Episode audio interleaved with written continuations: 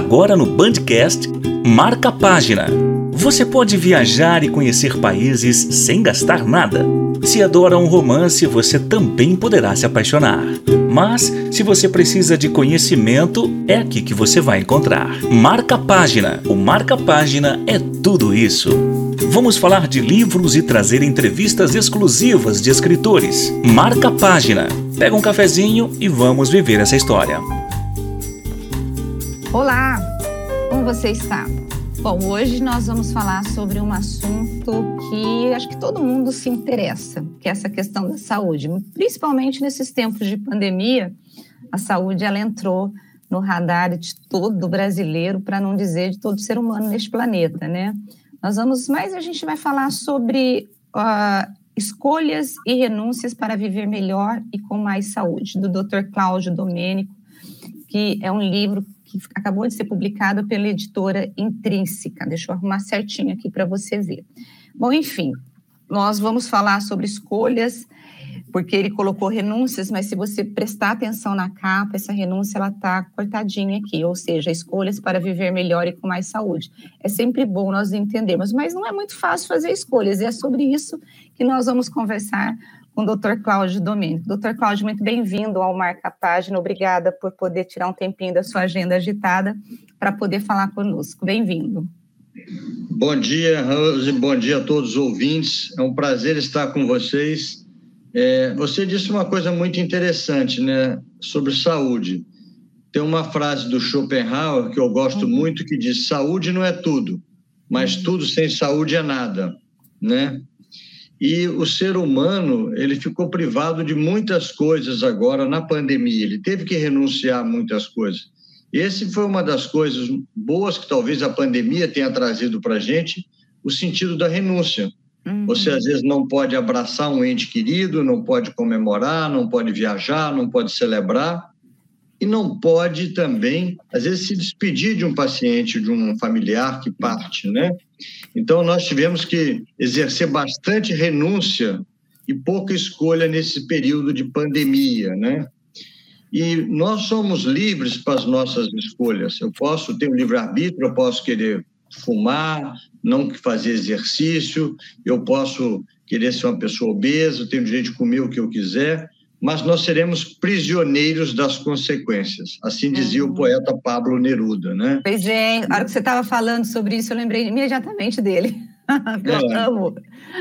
E, assim, a nossa saúde ela é resultado direto do estilo de vida que a gente leva.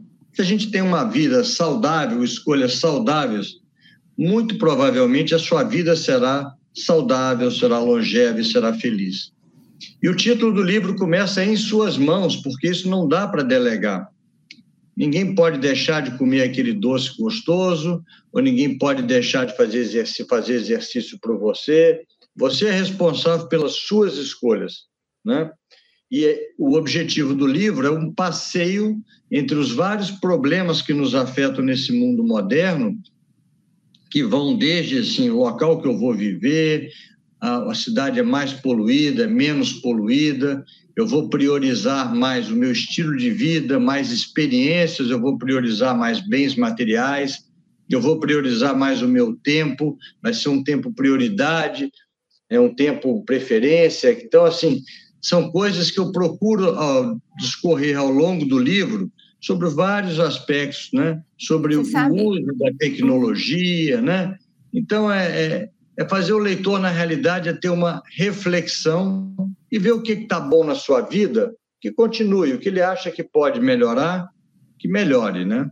Você sabe que quando eu peguei esse livro nas minhas mãos, eu fiquei imaginando, foi escrito por um médico, que é você. Vou chamar você de você, ok? Ótimo. E aí eu fiquei pensando, falei, gente, porque para ele ter escrito essa questão das escolhas e também dizendo, por exemplo, tem um capítulo que você fala assim, para de repetir, não tenho tempo. Para o médico, isso é quase que uma coisa impossível, porque médico trabalha e trabalha muito, né? Como que você coloca esses, vamos chamar aqui, esses mandamentos, entre aspas, em que você escreve na sua vida? Como que é isso? Ou você escreveu justamente por conta da tua rotina corrida? Como que foi isso? Bem, em primeiro lugar, eu acho que eu tenho que dizer que a minha grande escolha na minha vida se deu aos 17 anos, quando eu escolhi a medicina. Uhum. Eu era um bom aluno de física, de matemática, mas não era um bom aluno de biologia. E você fazia os cursinhos e era colocado para a área de humanas, para a área de é, exatas ou para a área da saúde, né, das biomédicas. Embora eu quisesse fazer medicina, eu fui colocado para a turma de engenharia. Uhum. E fui fazer aquele teste vocacional e deu lá engenharia. E eu, meus pais foram chamados ao colégio e falavam, ao colégio dos jesuítas, falavam, esse menino tem que ir para engenharia, ele cismou que quer fazer medicina. E eu falei com meu pai, ele falou assim, você tem certeza do que você quer? Eu falei assim, tenho, pai, eu quero ser médico. Olha, mas o seu teste vocacional, seus professores estão falando. E assim eu abracei a medicina, e graças a Deus ele me deu essa possibilidade de escolha.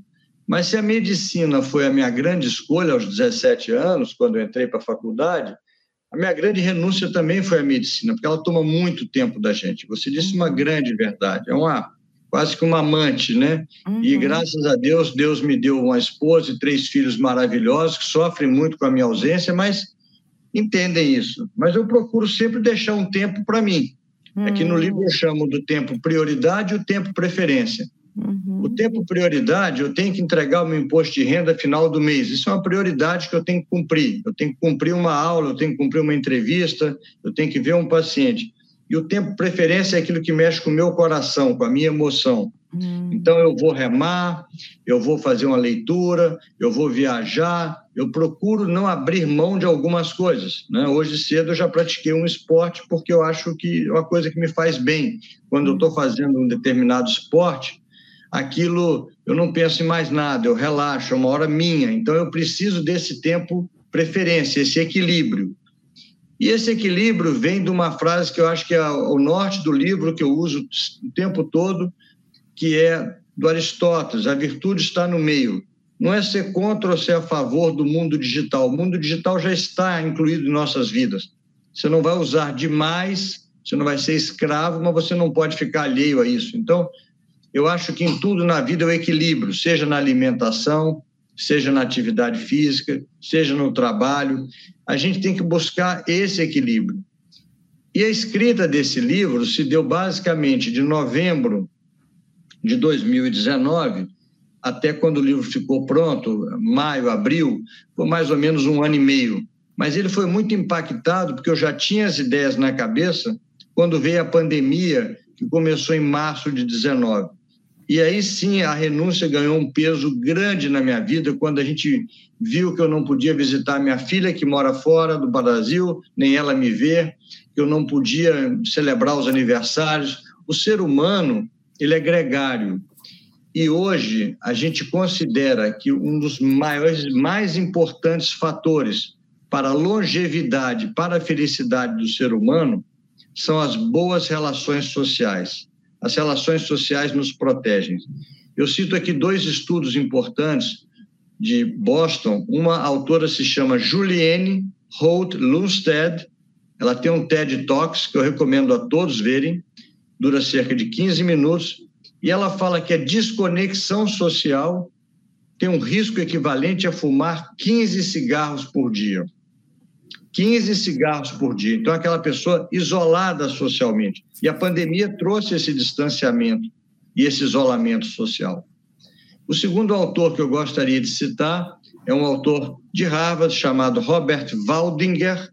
O Robert Waldinger conduz, já é o quarto diretor, o quarto a, pessoa a conduzir o estudo de felicidade e longevidade de Harvard, é o mais antigo que nós temos em andamento, e ele mostra que as boas relações sociais são o fator mais importante para a nossa longevidade, para a nossa felicidade. Nos protegem. E a pandemia nos privou disso, né? A pandemia é. nos privou disso.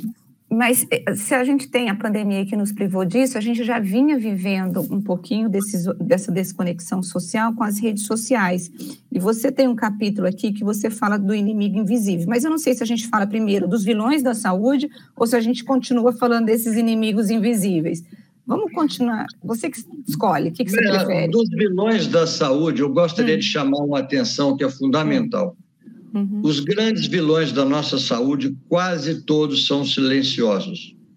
Isso uhum. é um perigo, porque se você está com uma dor de dente, uma unha encravada, ou caiu um cisco no seu olho, você fica incomodado demais com aquela unha encravada, ou com aquele cisco, um cabelinho que caiu no olho. Uhum. Mas se você tem uma gordura no fígado, chamada esteatose hepática, se você tem um açúcar um pouco, pouco alto, pré-diabetes, se você tem a pressão um pouco alta, se você está um pouco acima do peso, não tem sintomas, você não valoriza aquilo. Então você vai no médico, ah, nossa, esteatose hepática aí, essa gordura no fígado, já tinha aparecido naquele ultrassom de abdômen que eu fiz há dois anos atrás. Não se preocupa, não, doutor. Não, doutor, estou acima do peso, mas a minha pressão 14 por 9 já está assim há muito tempo, que ela está 15,9. Então, os grandes vilões da saúde, o açúcar, o diabetes, a pressão alta, o colesterol alto, o sedentarismo, o tabagismo, não dão sintomas muitas vezes e as pessoas não procuram. E aí a mensagem que eu, que eu tento passar é que você tem que ser o CEO, o diretor-presidente da empresa mais importante do mundo, que é o seu corpo. Está em suas mãos você cuidar do seu corpo. Eu costumo recomendar que a pessoa pegue a sua data de aniversário. Eu faço aniversário em julho, então eu uso o meu exemplo.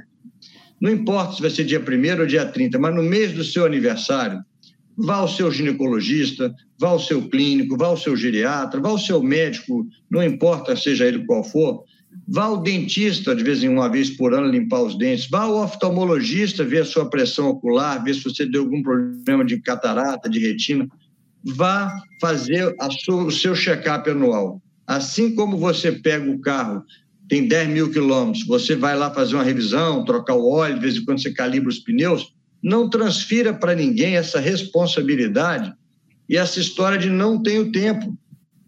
O tempo é você quem faz, é você que estabelece as suas prioridades. E nós temos grandes sequestradores do nosso tempo, e um deles você acabou de citar aí, que é o uso excessivo das mídias digitais. O outro é não saber planejar, é não saber delegar. Então, por exemplo, você me disse que está em Campinas, você quer ir um final de semana para uma praia perto de São Paulo. Você pode usar a tecnologia, por exemplo, o Waze ou o Google Maps, e falar: olha, está muito engarrafado aqui agora, eu vou levar cinco horas de viagem, mas se eu sair mais tarde um pouco, talvez eu vá levar três horas. Então, essas duas horas que você ficaria engarrafado dentro de um trânsito, você pode fazer uma ginástica você pode ler um livro, você pode tocar piano, você pode ficar batendo papo com seu filho ou com a sua filha.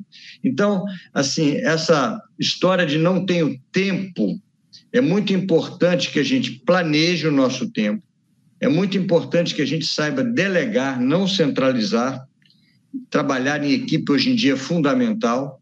E é muito importante tomar cuidado com os sequestradores do tempo, essas séries de TV que às vezes as pessoas ficam viciadas, fissuradas, começam a ver um capítulo e não param de ver, ficam vendo seis, oito horas seguidas, ou entram num, num programa, num, num joguinho desses de internet e ficam horas vendo aquilo ali, ou até deixando de conversar, de papear, de jogar carta, de jogar buraco, de relacionar socialmente, entendeu? Então, eu acho que essa desculpa do não tenho tempo, a gente tem que começar tirando o não da nossa vida da frente, quando a pessoa fala, doutor Domênico, me peça tudo, não consigo emagrecer, não consigo parar de fumar, não tenho tempo, não consigo aprender inglês. Tira o não da sua frente, porque se você já começa com essa palavrinha não, você já está colocando um obstáculo enorme, né? Você fala aqui do livro sobre emoções e saúde, né? É, as emoções elas estão ligadas à saúde. Se você está é, com as emoções aí, vou chamar de desequilibradas ou pelo menos sem muitas soluções ou sem resolver, é, vai ter as doenças psicossomáticas. Como que é isso? Essa relação, essa relação entre as duas emoções psíquicas e o seu corpo. É, a, existe uma doença chamada síndrome do coração partido The Broken Heart Syndrome, que os japoneses descreveram com o nome de Takotsubo.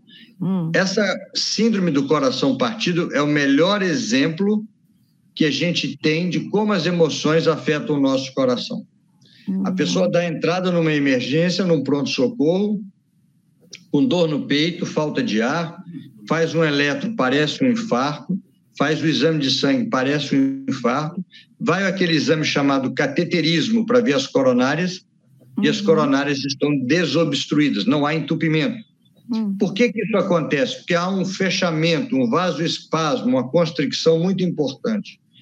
Isso acontece em momentos que você está muito estressado, que você está muito aborrecido, que você tem um acesso de raiva. Então, as emoções negativas seja uma depressão, uma ansiedade, uma raiva, um rancor, um pessimismo, um isolamento, isso nos prejudica. Mas, por outro lado, eu ser uma pessoa otimista, uma pessoa que tem capacidade de perdoar, uma pessoa que faz trabalho voluntário, uma pessoa que leva uma vida com sentido, que tem fé, que tem espiritualidade, essas emoções positivas nos protegem.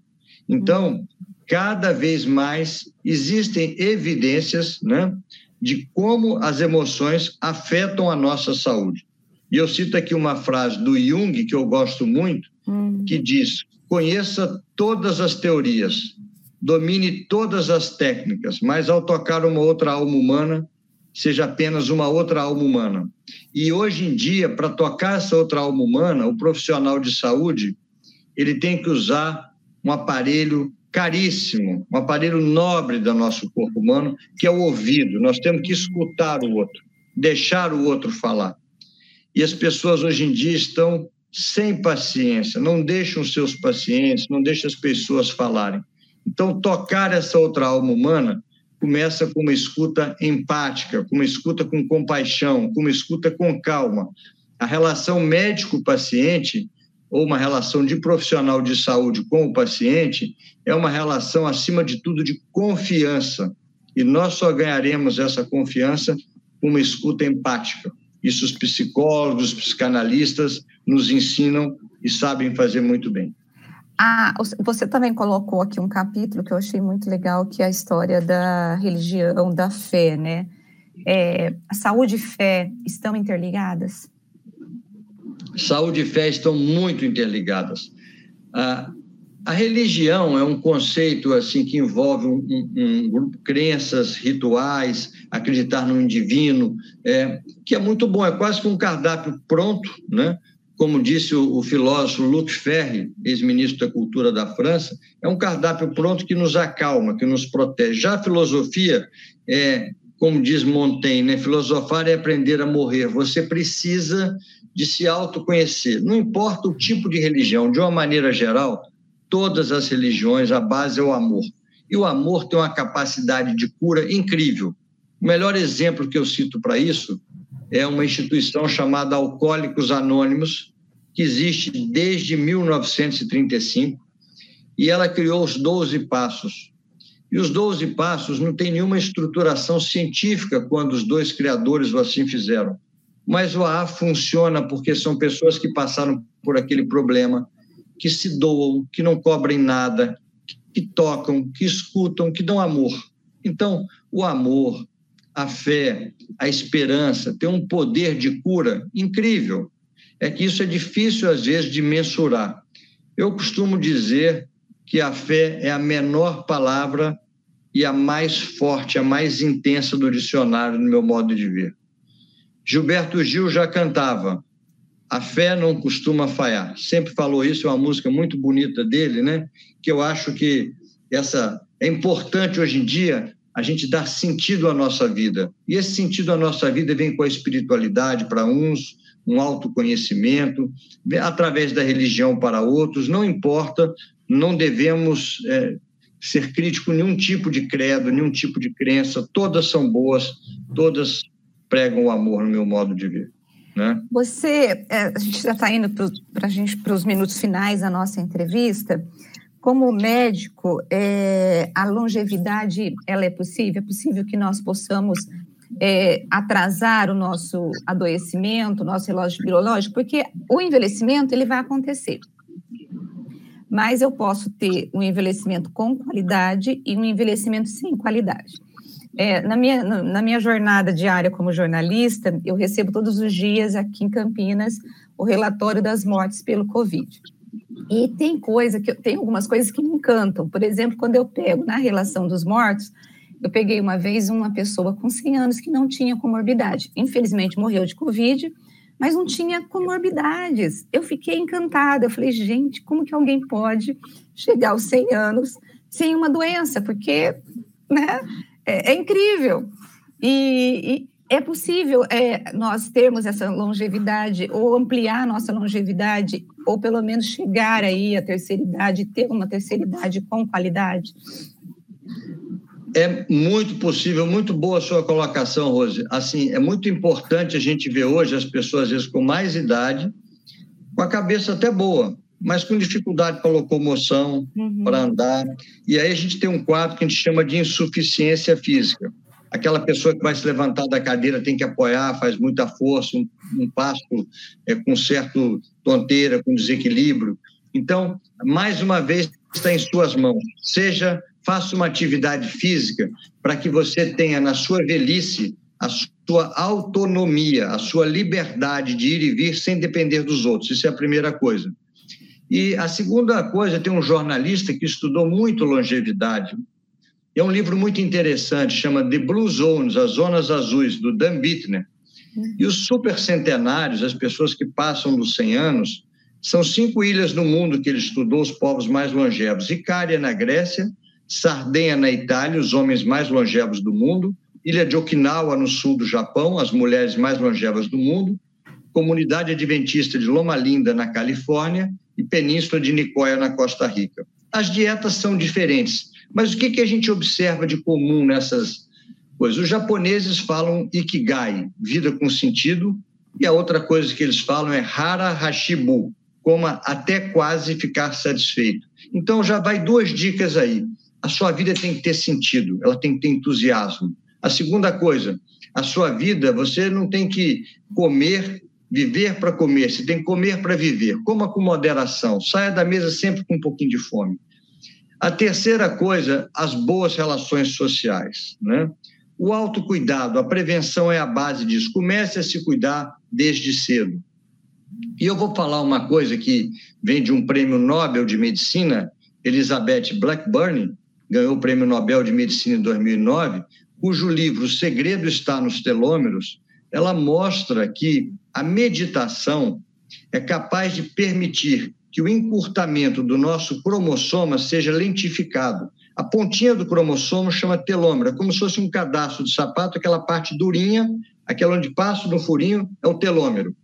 Quando você medita, aquilo encurta mais lentamente. Hoje existem evidências científicas dos benefícios da meditação, das técnicas de respiração lenta. Então, nós temos várias estratégias, não há uma receita única para a longevidade. O bom humor é fundamental, vida com sentido, com entusiasmo é fundamental, atividade física é fundamental, uma alimentação rica em fibras, frutas, folhas, legumes, pouca carne vermelha, evitar os produtos industrializados, os alimentos processados. Quando você for comprar um produto, se você vê tem mais de cinco itens naquele rótulo, desconfie dele. Então, os nutricionistas gostam muito da frase é, descasque mais e desembrulhe menos. Então, eu acho que uma alimentação rica em fibras, uma alimentação é, saudável, com pouco produto industrializado, pouca carne vermelha, isso vai te levar provavelmente a uma vida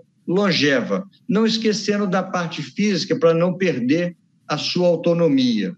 Boas noites de sono, boas gargalhadas na vida, as conexões sociais jogam cartas, isso é que fazem a diferença. Não tem grandes triatletas, nada contra ser um triatleta ou ultramaratonista, mas não precisa ser um ultramaratonista ou ser um vegano radical para chegar lá. Se você quer ser vegano, não tem problema, nada contra. Mas o importante é o equilíbrio na sua vida.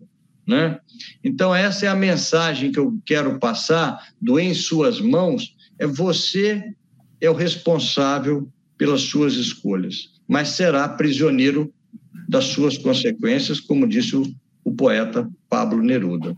Eu amo essa frase do Pablo Neruda. Eu, quando você, nós começamos a entrevista, você começou a falar, ela imediatamente veio na minha mente. Uma coisa que eu observei é que você gosta de ler, né? Gosto, assim, é um dos meus hobbies, é a leitura, né? Eu não durmo sem ler.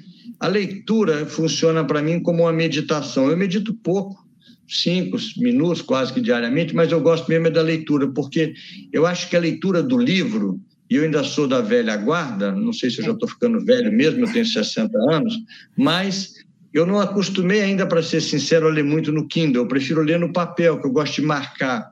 E quando você está lendo um jornal, você não trabalha muito aquela informação. Quando você pega um livro, você está na página 50, você está lembrando de um personagem da página 20, você está trabalhando aquilo, exercitando a sua memória. É, o falecido professor Ivan Esquerdo, da Universidade Federal do Rio Grande do Sul, um dos grandes neurocientistas que nós perdemos recentemente, dava os três melhores exercícios para a memória: ler, ler e ler. E eu acho que as pessoas hoje em dia estão lendo pouco. Uhum. Duas perguntas que eu faço no consultório. Uma delas é se a pessoa professa alguma religiosidade, alguma espiritualidade. E as pessoas ficam assustadas, falam, doutor, ninguém nunca me perguntou sobre isso. Não, se o senhor se internar, precisar de algum suporte, é importante para mim saber como é esse lado do senhor. Porque a saúde não é só física, a saúde não é só mental. Não adianta estar bem de cabeça ou bem do corpo. Ela é física, mental, psicológica, espiritual. Ela é holística, ela é integral. E a segunda pergunta que eu faço é para citar os três últimos livros que a pessoa leu e ela tentar lembrar o nome do livro e o nome do autor. Eu diria para você que 90% das pessoas, quando lembram, no máximo, um livro. Então, eu acho que as pessoas estão lendo pouco. Na pandemia, eu até achei que passaram a ler mais, porque na pandemia as pessoas ficaram mais em casa e permitiu que talvez se abraçassem mais a leitura.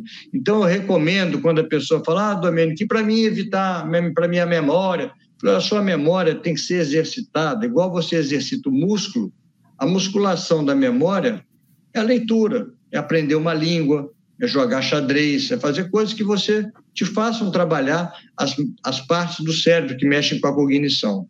Então, eu acho que esse segredo da vida longeva não tem uma receita de bolo, uma receita única, mas está em suas mãos. Você é o responsável pela sua saúde, você é o CEO, diretor-presidente da empresa mais importante do mundo, seu corpo. Olha, eu adorei nosso bate-papo, mas eu sei que você tem compromisso. E mais uma última pergunta: a cor amarela tem algum sentido? É por conta do semáforo da história? Estou no amarelo e preciso parar e pensar e rever minha vida? Olha, eu, essa, eu aprendi que a gente tem que usar os profissionais, cada vez mais eu acho isso, sabe? Eu uhum. quero aqui agradecer o pessoal da Intrínseca, o Jorge Joaquim, que é o diretor-presidente, eles me apoiaram muito e fizeram várias capas, sabe? Laranja, uhum. a gente inicialmente pensou no laranja, exatamente para mostrar o vermelho você já uhum. passou, está no perigo. O uhum. verde, então, o laranja foi para chamar o alerta dessa escolha e renúncia, né? E se você vê, o, o verdinho, o sinal verde é quando está bom, o renúncia é. que está marcado vermelho, né? Olha então, aqui. o amarelo uhum. ficou aí para, olha, para, pensa que está nas suas mãos, olha o que, que você está fazendo, não é isso? É isso. Então, esse, essa, eu gostei muito do, do design que criou a capa, foi, foi mudado algumas vezes, mas eu acho que ele foi muito feliz ele botou o verdinho das escolhas, boas escolhas. A renúncia ele fez um corte de vermelho, sinal vermelho é perigoso você ultrapassar, uhum. não é? E o amarelo para te chamar a atenção na sua vida. Opa, vou ler isso aqui para mim poder ver se eu posso melhorar a minha qualidade de vida. Olha, ele atingiu o objetivo, porque quando eu peguei o livro nas minhas mãos, eu falei, nossa, o cara que criou esse, esse, esse design aqui foi esperto, porque a primeira coisa que você olha, amarelo, eu tô no, preciso parar, repensar, e você olha. Aí quando você olha escolha, você vê verde, fala, pô, se eu fizer uma escolha boa, eu tô de boa, posso conseguir ir em frente. Agora, se eu não renunciar, a coisa vai ficar vermelha e aí eu vou ter que parar muita coisa na minha vida. Doutor Cláudio, muito obrigada por esse bate-papo. Eu creio que é, quem nos ouviu até agora vai querer ler esse livro. Eu recomendo muitíssimo o livro, porque eu já comecei a ler e o texto é muito agradável, muito leve, não é um texto chato. Você vai amar e você vai passar as horas assim lendo. Na verdade, você lê muito rápido esse livro. Não é um livro que demore para ler, não, né? Eu adoro Obrigado. ler também, como, como, como senhor, eu gosto muito de ler. Muito obrigada, viu, por, por esse bate-papo e obrigado por parar para arrumar tempo para poder escrever e poder possibilitar essa leitura que vai ajudar muita gente. Muito obrigada, viu? Eu que sou grato, um bom dia para vocês, a todos os ouvintes aí, um bom dia para vocês. É a oportunidade para mim de estar com vocês aí, foi maravilhosa, tá? Gratidão para todos aí. Obrigado. Obrigada. Tchau. Pessoal, tchau, tchau. Pessoal, é isso. Hoje nós terminamos, né, nossa mais uma entrevista e eu recomendo muitíssimo a leitura desse livro da editora Intrínseca em suas mãos. Escolhas e renúncias para viver melhor e com mais saúde. Tenha qualidade de vida. Pensa, já que nós vamos ter que viver e a gente tem que valorizar a nossa vida, vamos viver a nossa vida com qualidade de vida. Então, compre esse livro em suas mãos, Escolhas e Renúncias para Viver Melhor e com Mais Saúde. E na próxima semana eu vou ter mais um autor para a gente poder bater um bate-papo aqui muito interessante sobre literatura. Um grande beijo para você. Tchau.